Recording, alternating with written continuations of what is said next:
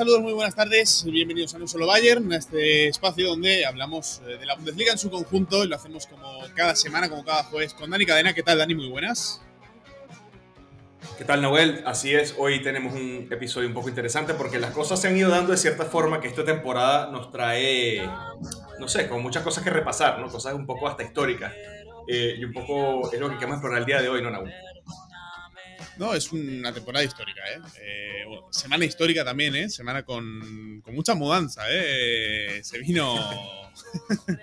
a ver, un poquito para arriba y para abajo, por eso igual está un poquito, un poquito, un poquito más tarde de lo que acostumbra, pero que en definitiva eh, queríamos hablar de, bueno, una circunstancia histórica como es el Salke 04 siendo lo más inmediato el eh, conjunto de Gelsenkirchen que va por el quinto técnico de la temporada. Eh, Christian Gross ya no pertenece al Salke 04. También, bueno, hemos visto en ese primer equipo del Salke una, especie de desescalada durante la que varios de los responsables del primer equipo, eh, incluidos futbolistas como Naldo, incluido gente eh, como Sasha Richter con el papel de reclutador del primer equipo, en definitiva, mucha gente que ha hecho mal su trabajo y que ha llevado el Salque a estar prácticamente o virtualmente descendido. Eh, pero a mí sobre todo lo, que más me llama la atención, Dani, es el papel de Christian Gross al que, bueno, se, filtraba justo en la previa del partido frente al Stuttgart, que el equipo quedaba perdiendo 5 a 1.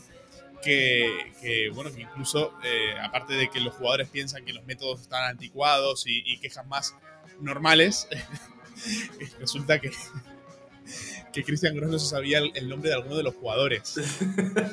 Eh, es algo, que me parece totalmente marciano y que, bueno, y que un poco viene a hablar de lo que es la, la situación del Schalke, eh, vamos a hablar del Schalke, pero también vamos a hacer la vista atrás para buscar eh, los peores equipos de la historia de la Bundesliga, porque yo creo que de, manera clara eh, el Schalke está en, ese grupo, en ese grupo de, equipos que han marcado historia para mal. Sí, o sea, los Schalke no, son necesariamente pioneros en esta marca del mal fútbol en la Bundesliga. De hecho, son los más recientes herederos de una larga tradición de equipos que lo han hecho bastante mal a lo largo de los años y eso es un poco lo que queremos revisar vamos a entrar un poco en materia de no solamente cómo terminaron estos equipos nefastos, sino también cómo eh, fue la evolución a la temporada y compararlo un poco con la actualidad del Schalke, que se irán dando cuenta, eh, y por eso disculpamos un poco en la previa, varios equipos saldrán un poco amoreteados de esta comparación, yo creo. Sí, sí, sí, yo creo que es lo que, lo que toca, pero bueno, eh, empezando por el Schalke, ¿por qué el Schalke entra en, este grupo? Eh, Claro, son nueve puntos en 23 partidos, tan solo un partido ganado. Eh, claro, eh, se junta todo esto con la dinámica que, ya le hemos tratado, que es que al final el equipo también venía de perder muchísimo la temporada pasada, de empezar mal la temporada, de no cortar por lo sano con, con, David Wagner y con lo que había sido un final de temporada muy, muy malo, de perder calidad en, el equipo, de no acertar con los recambios, creo que hemos hablado ya en, este programa al respecto.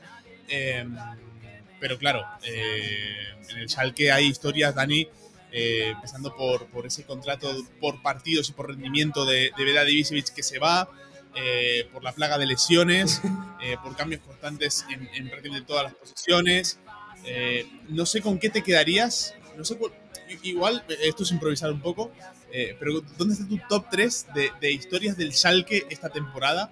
Eh, un poco para el que sea un, igual un, un oyente más casual y, un seguidor más casual de, lo que pasa en, la Bundesliga con, con el eh, conjunto de Gelsenkirchen. A ver, yo creo que de las cosas más absurdas y quizás por donde hay que arrancar es eh, cómo, cómo entendieron ellos la política de fichaje esta temporada, ¿no?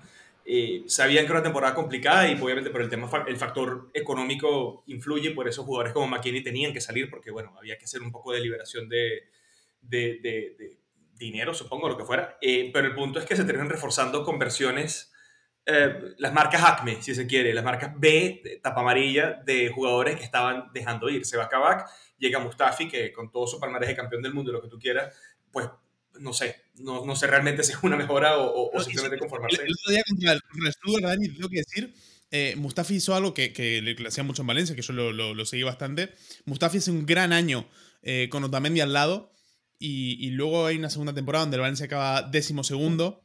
Eh, el Valencia, bueno, para quien no conozca el equipo y la realidad del club, eh, equipo acostumbrado a pelear por posiciones europeas, quedar décimo segundo después de haber coqueteado con el descenso durante toda la temporada, eh, rotundo fracaso. Y en cada jornada había algún gol, algún error defensivo y veías a Mustafi mirando para los costados buscando un culpable. Y, lo vi el otro día en Stuttgart, eh, el equipo le meten tres goles iguales a balón parado. Endo, que el jugador del Stuttgart no se va ni un solo gol, les mete dos goles, pero, pero calcados al segundo palo solo, después de pelota parada. Y Mustafi buscando siempre el culpable por todas partes, que te da la sensación como de, equipo, como de lo que es, de, un equipo que, no hay por dónde empezar a analizarlo. O sea, yo como lo, como lo veo es que simplemente es un equipo que tiene tantos culpables que no saben a quién mirar.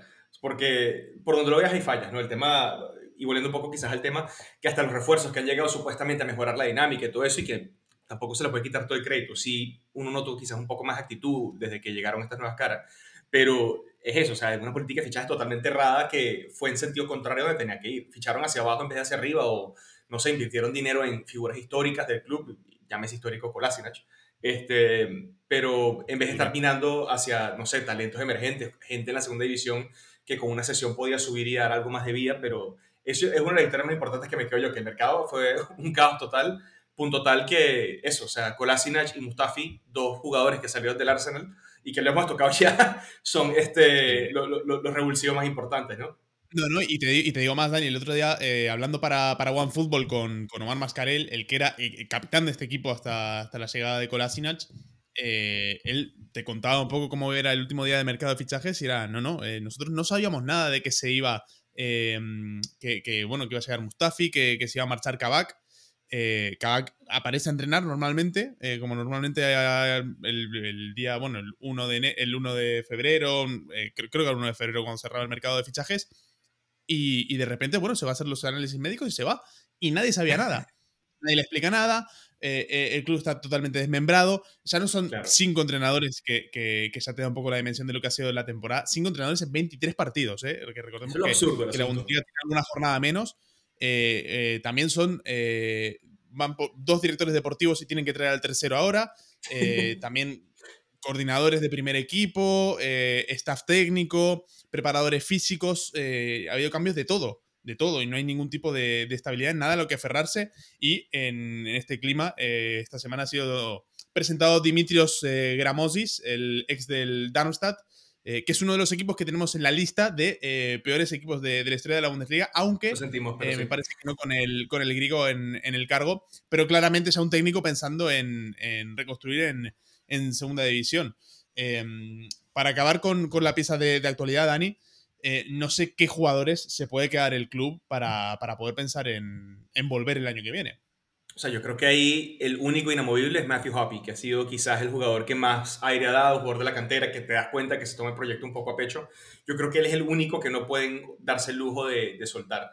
Lo demás está bastante en el porque... ¿Perdón? creo, creo que es importante decir que está recién renovado porque le podría pasar como, como le pasó al Hamburgo con, con Fiete Arp, el eh, delantero, joven promesa, cuando baja al Hamburgo, el Bayern, como no, aprovecha y, y, lo pesca del, del Hamburgo. Eh, pero claro, está recién renovado Matthew Hoppy y, parece la, gran esperanza de cara al, futuro más inmediato. Sí, exacto. Y no solo eso, sino que uno ha dado resultados, quizás el jugador de los que uno puede ver del Schalke que es lo único rescatable, de lo poco rescatable que tiene esta temporada, que ha sido bastante gris, bastante preocupante. De hecho, tú mencionabas, cinco entrenadores en 23 fechas, es algo que, que ahora entraremos un poco en materia de con uno de los grandes equipos que nadie entiende por qué está en primera división, este, o estuvo en primera división. Eh, sino que también es de los, no sé, baluartes que puede quedar como ícono del, del, club, porque eso es lo otro, que Schalke se ha convertido en una suerte de desamparado, huérfano de sus grandes ídolos, ¿no? Goretzka se fue, Sané se fue, McKenny se fue, Neuer se fue, Matip se fue, Kolasinac en ese momento se fue, este, todo el mundo se ha ido yendo y el club se quedó sin referentes de la noche a la mañana. Draxler también, o sea, por donde lo veas siempre hubo, hubo jugadores que fueron importantes y el momento de empezar a ser importantes, en cierta medida acababa cuando empezó a, convertirse en un no sé, un, un inamovible del once titular, eh, se va también. O sea, e, es esa tradición ahora de en vez de producir jugadores y crear un equipo competitivo como lo eran hasta hace menos de 10 años incluso, se convirtieron en eso, una cantera que exporta mucho antes de tiempo jugadores que deberían retener dos, tres temporadas más. Sí, hay, una larga lista de, jugadores que acaban contrato en, a final de temporada. Eh, empezando por Kolasinac. Eh, pero bueno, eh, Gonzalo Paciencia, William que llega como cedido, Mustafi en una especie de traspaso muy, muy raro con el Arsenal eh, rescinde con el Arsenal y firma solo seis meses con, con el Schalke. Eh, también porque en enero ya la situación era muy complicada para, el equipo. Eh, casos de muchos seguidos, como, como Rono, el, el meta danés que volvía a la portería el otro día, siendo peor que, Hilde, que Hilder, que Ferman. algo duro. Difícil de esperar. gente como con, buen cartel, jugadores que, que, han rendido bien en otras temporadas, como el caso de Ventalev, eh, acaba contrato. Eh, Alessandro Schweff, que es uno de los nombres que no se llegó a, memorizar, Christian Gross, eh, también acaba contrato. da la sensación de que puede, puede haber una limpia bastante, bastante grande de cara al año que viene. Es que debe haberla, porque al final del día, o sea, tienes dos problemas, que deportivamente ninguno rinde y en gran medida muchos no rinden porque vienen lesionados. O sea, basta con pasearse un poco por la plantilla para darte cuenta que Ronov, Ferman, Nastasic, Sané, Ludevic, Bujelab, Skirvitsi, Utsi, eh, Ut, perdón, Paciencia y Juntelar están todos rotos ahorita, ¿me entiendes? Y esto ha sido como que un patrón a lo largo de la temporada, lo comentabas tú al inicio también, Nahuel. Que, que me da la sensación de, que... Hmm, dime, dime. Eso, o sea, que simplemente no, no termina como con un proyecto eh, porque no consiguen, no consiguen hacer las cosas, o sea, no, no hay una, un, plantel disponible nunca, que es parte de la tragedia que han tenido que vivir estos, tipos. No, y que, y que la sensación que tengo desde fuera es que eh, la mayoría de esos jugadores que son titulares y que, están ahora en el, en el, club tienen la sensación de que van a poder salir tranquilamente y que van a poder seguir estando en, primeras divisiones o poder seguir compitiendo. Alguna sesión, yo creo, por ejemplo, jugadores como Sigpa van a seguir jugando en, en Zweite Bundesliga. Eh, por, por, la caída que ha tenido su rendimiento, porque ya tiene una edad, pero que, que al final mm, como que hay cierto, cierta manga ancha. ¿Hay algún a una excepción y algún jugador con el que podría hacer negocio, por ejemplo, eh, Jarita acaba contrato en 2024, tiene solo 23 años. Yo creo que al máximo nivel eh, o, en, sus picos de rendimiento ha demostrado que puede ser un equipo, un jugador para, estar en, Liga de Campeones. Eh, pero claro, y, seguro que hay algún equipo que piensa que le puede sacar ese rendimiento al, jugador.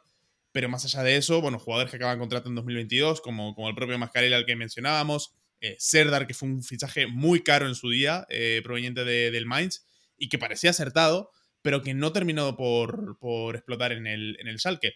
En un Schalke que recordemos, hace año y medio, bueno, al principio de la temporada pasada, digamos, eh, empezaba bastante bien y ese colchón es el que le salva de, tener complicaciones el año pasado, pero por supuesto no, no le ha salvado en esta temporada.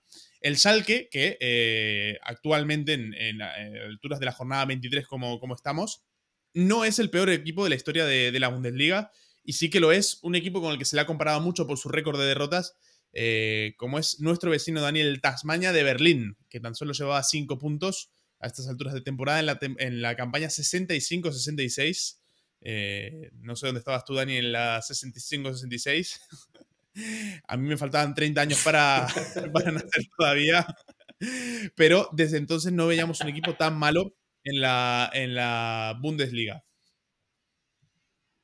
Sí, o sea, parte de ese principio, ¿no? Que desde el 65-66. O sea, verlo de esta manera. El Tasmania Berlín tiene tanto tiempo siendo el peor equipo de la historia de la Bundesliga que ocurrió tres años después de la fundación de la liga y un año antes de que Inglaterra se proclamara campeón. Eh, ha pasado tanto tiempo eso que es otra realidad de fútbol, ¿no? Y Schalke tiene también esa, esa connotación que primero no es un equipo del perfil del tamaño de Berlín, Schalke es un, equipo histórico desde, desde que hay fútbol en Alemania eh, y que ocurrió en un contexto también muy distinto, ¿no? O sea, el Tasmania ascendió casi que por accidente porque, bueno, tuvo una buena temporada y chao. Schalke viene en, una suerte de declive paulatino y constante que, bueno, que simplemente no, no parecía tener fondo. No, no, tal cual. Y sobre todo yo creo que lo, lo duro es ver un poco la entidad de los, de los equipos con los que estamos comparando al Schalke. Porque, por ejemplo, un punto más tenía a estas alturas de temporada el, el Wuppertal, el Borussia. Eh, Wuppertal, que es una ciudad eh, tremendamente pequeña dentro de lo que es Alemania, sin gran tradición de, fútbol, pero que la 74-75 metió a su primer equipo de la ciudad en la primera división y, bueno, el tema acabaría bastante rápido para, para ellos.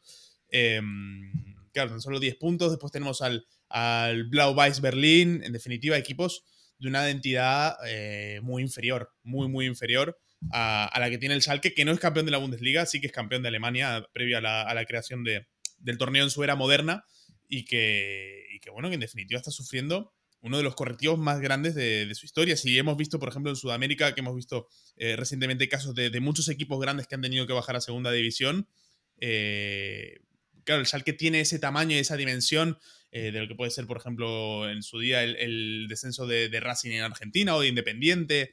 es, ese tamaño de equipo pero, pero claro, no es que esté descendiendo, sino que va, que va a ser uno de los peores equipos de la historia de la competición. No solamente eso, sino que estoy, estoy viendo los números un poco para entrar un poco en materia, para realmente hacer, o sea, que tampoco frecuente ocurre un, un desbalance tan importante con un club, ¿no?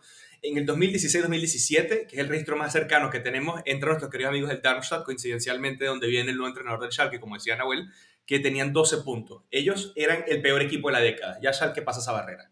Entonces empecé a buscar un poco más abajo qué había pasado en el siglo. Hmm. Y no había pasado absolutamente nada. Simplemente todos los que descendían jugaban mal, pero dentro de lo razonable. Schalke es el peor equipo del siglo. Empecé a echar hacia atrás. Estaban descendidos a falta de 11 partidos. a falta de 11 partidos. No lo, hemos comentado, no lo hemos comentado, pero este fin de semana hay un partido dramático que es eh, ese Schalke Mainz. El Mainz es penúltimo. y, y ojo al Mainz, ¿eh? que el Mainz es el típico partido que el Mainz puede perder. Eh, pero claro, contra parece, parece un insulto. Yo creo, que, yo creo que ese es el partido más hueso que veré en mi vida, pero enganchado para ver qué ocurre. Porque... Te digo una cosa, tengo ganas de verlo. Tengo ganas de verlo y me lo voy a poner. Mira, va a ser el peor 0 0 que ves en tu vida. Que, tenlo claro. No, pero no, no, sí va a ser 0 a 0. Al menos que Fermo mete un gol de autogol o, algo así. Es que 0 a 0. ¿Cómo? Dani, defienden tan mal que va a haber ocasiones. Tiene que haber ocasiones.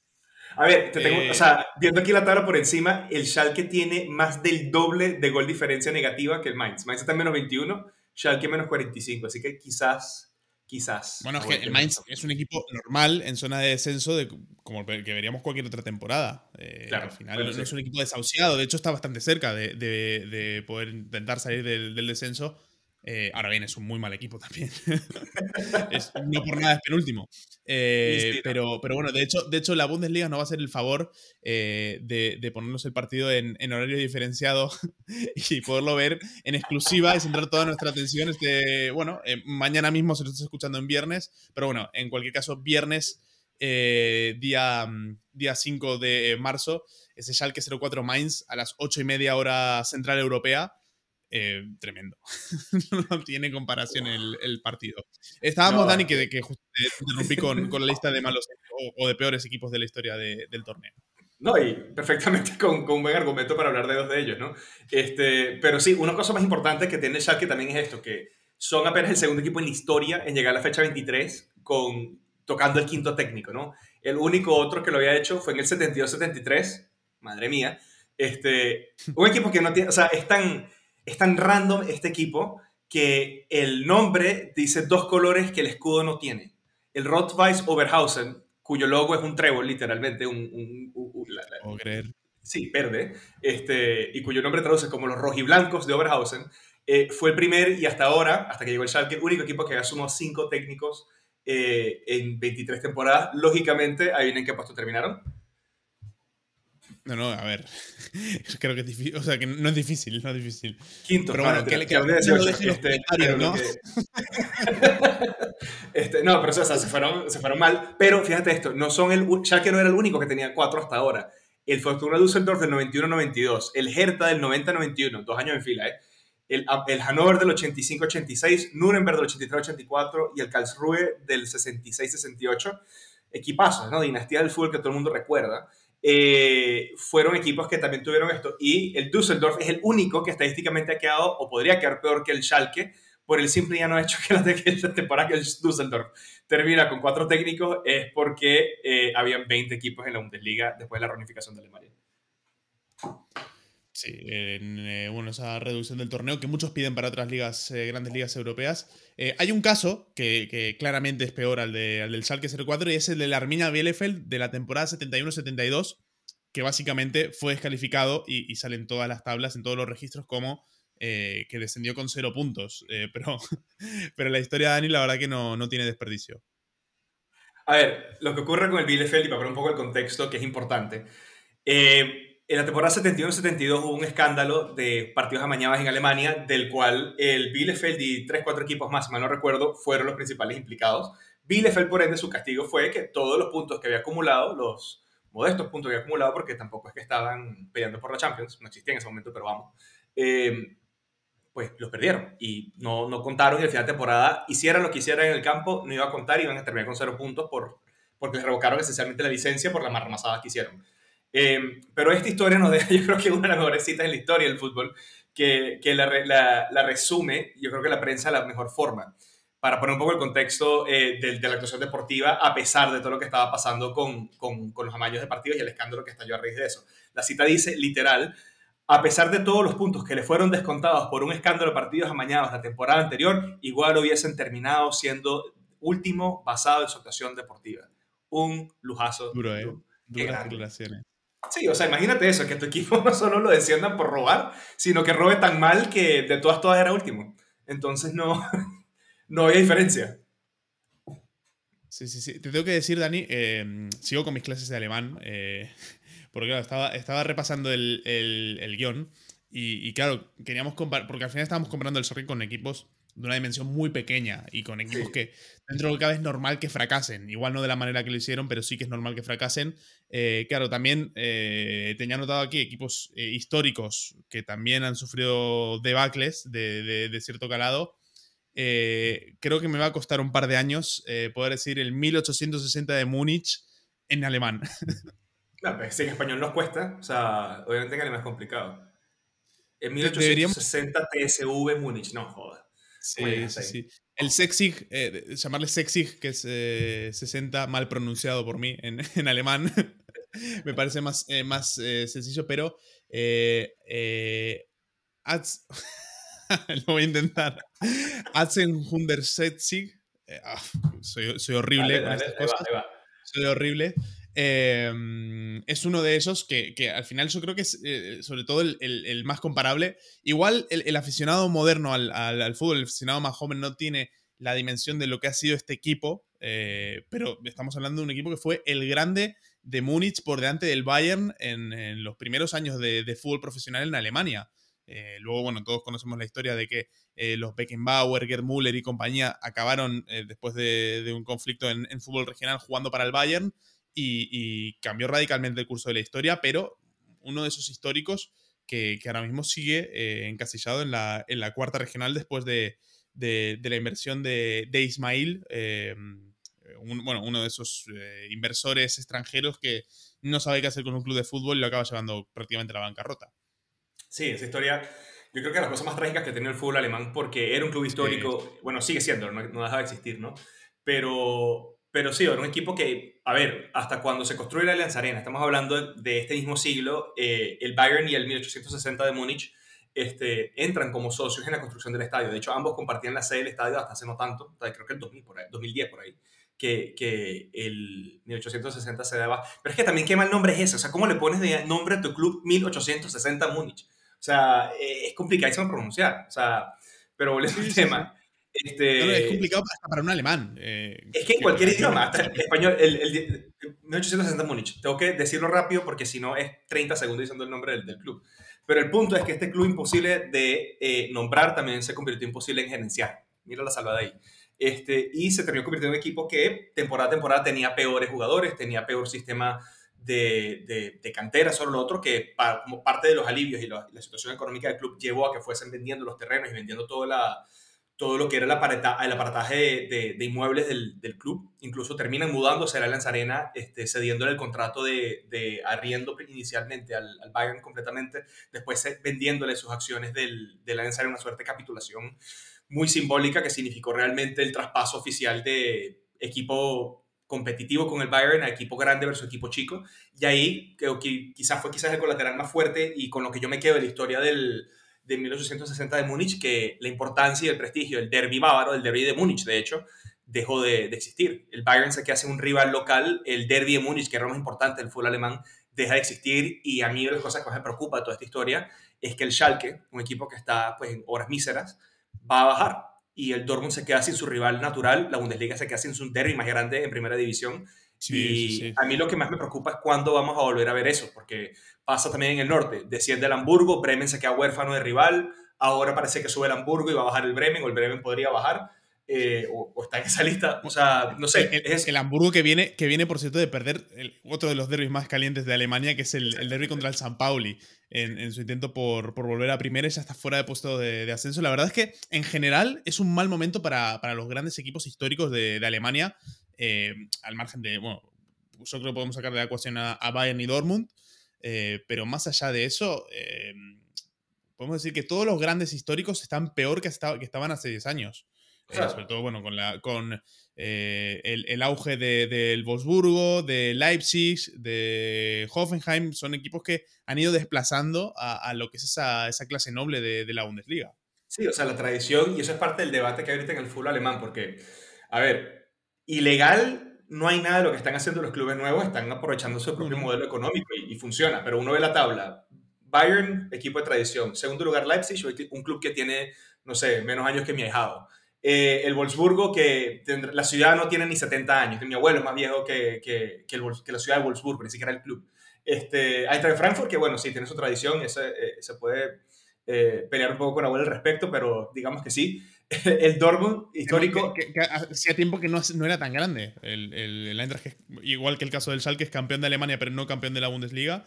Y que, que, hace 10 años era un equipo ascensor completamente. La semana pasada lo analizábamos. Exactamente. El Dortmund, bueno, que sí tiene su prestigio y su historia también en la Bundesliga. Leverkusen, equipo fábrica. Y el Unión, que es quizás un punto intermedio. Estos son los puestos ocupados por clubes, eh, los puestos europeos, perdón. los clubes que ocupan dos años en, en, Bundesliga, que es cierto que es un equipo con tradición, pero lleva dos años en, la élite.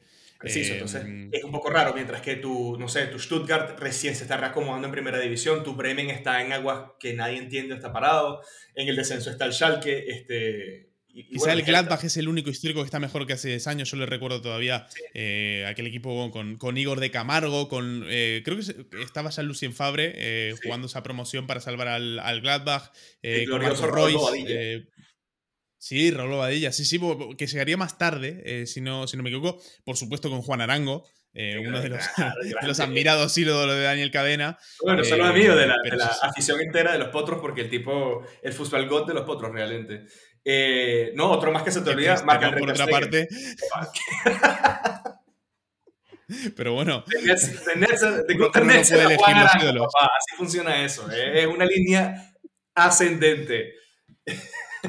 Entonces, eh, y, bueno, para, para cerrar, al final tenemos. hemos tocado de, de, refilón el caso del Hamburgo, después de.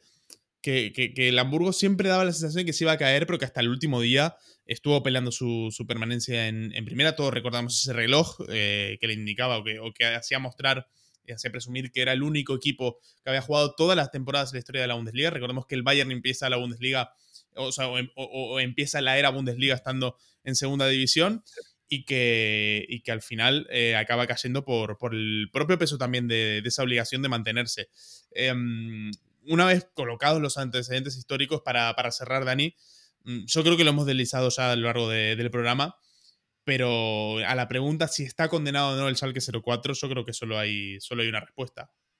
Sí, o sea, aquí hicimos el ejercicio, Nahuel y yo, de buscar argumentos a favor que podrían, digamos, dar un poco de aire eh, a un Schalke. No, no, no, no, no, no, te quites, no te quites mérito, no te quites mérito, que el, eh, eh, esto ha sido enteramente tuyo porque...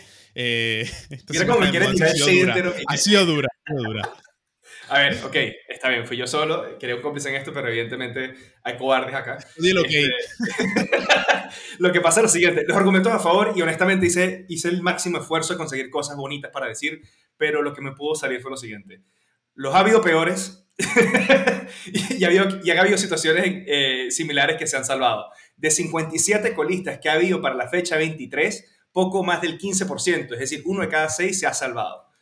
Es el único argumento que tengo. Em, por lo cual, yo creo que Nahuel está en lo correcto donde decía que hay una sola respuesta, ¿no? Porque eso, no sé, es como una rama muy delgada de la cual agarrarse al momento de, estar sobre un precipicio, pienso yo. Claro, es que el, problema es que, que, claro, no ha habido tantos colistas tan malos como el Salque. De hecho, solo ha habido uno.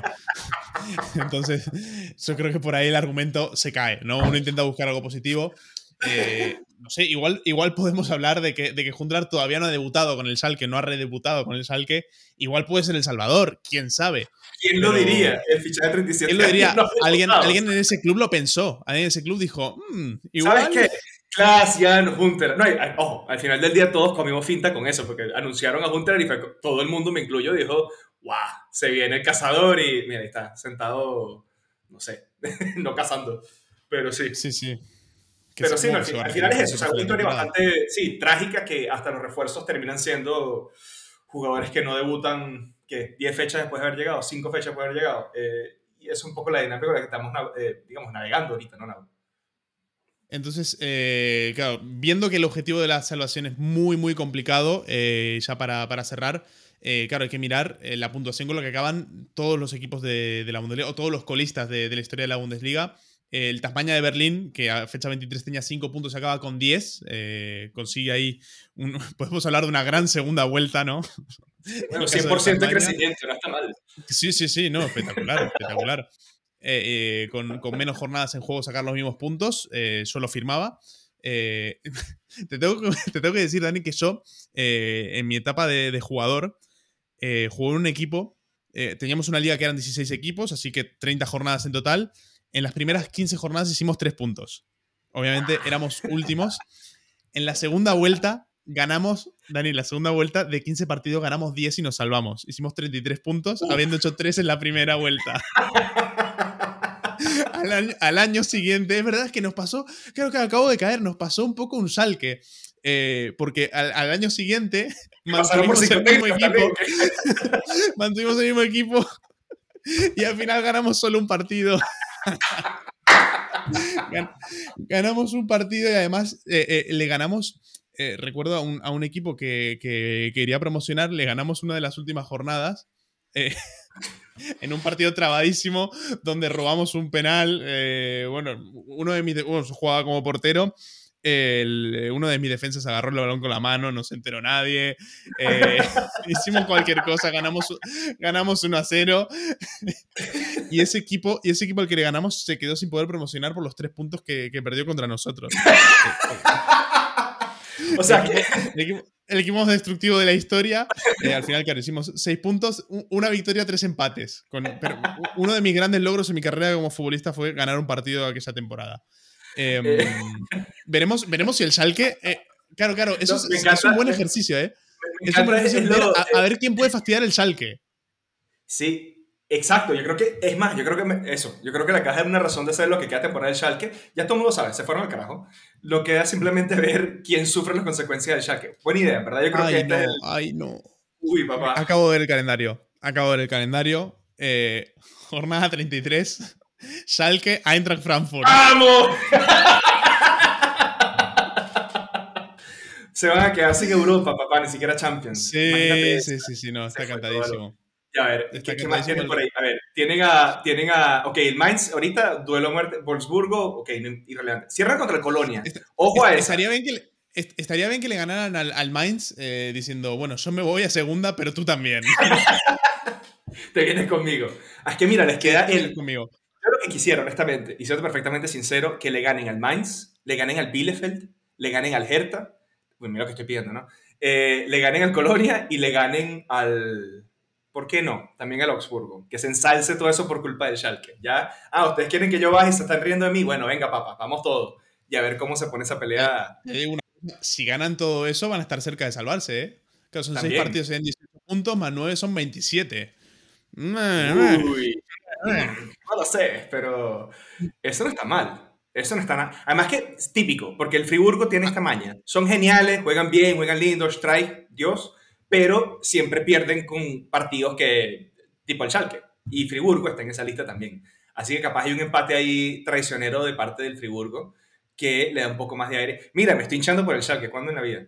Este, esto va a estar buenísimo. El Schalke tiene que acabarle la vida a todo el mundo. Eh, no hay otra solución. La realidad, la realidad es que el Schalke parece muy complicado que le gane un partido a nadie ahora mismo. Pero bueno, al final esto es fútbol y, veremos qué pasa con, el equipo a partir de esta misma jornada. Eh, insisto, con, también con la llegada del, nuevo técnico de Dimitrios Gramotzis y que la verdad... Eh, no, no parece un caso de éxito, sino más bien un, técnico preparado para intentar reflotar el equipo en segunda división y sobre todo eh, acometer esa, esa, renovación de la que venimos hablando a lo largo de, todo el programa. Con el Salque descendido y con eh, los peores de la historia ya repasados, Dani, no teníamos muy claro por dónde tirar el programa de esta semana y al final, eh, al final han salido, han salido temas. Sí, ha, sido al final una buena excusa para hacer un repaso a un equipo que tiene mucho que, que ofrecer a efectos de entretenimiento eh, y que con el calendario puede ser una piedra en el zapato para varios. De hecho, ahora que lo, mencionaste, buena esa, podemos terminar viendo, le encontramos una razón de ser a los partidos del Schalke y eso a mí me supone un éxito del programa. Bueno, el Schalke 04, el nuevo Chiribella Club de Fútbol, sí señor. Eh, con eh, el Schalke nos despedimos ¿eh? hasta la semana que viene con más No Solo Bayern. Les dejamos, como siempre, con toda la programación habitual de mi Bundesliga, tanto en formato podcast en este mismo canal, como a, través de la página web www.mibundesliga.com, las 24 horas del día, los 7 días a la semana. Dani, un abrazo hasta la semana que viene. Abrazo, chao, chao.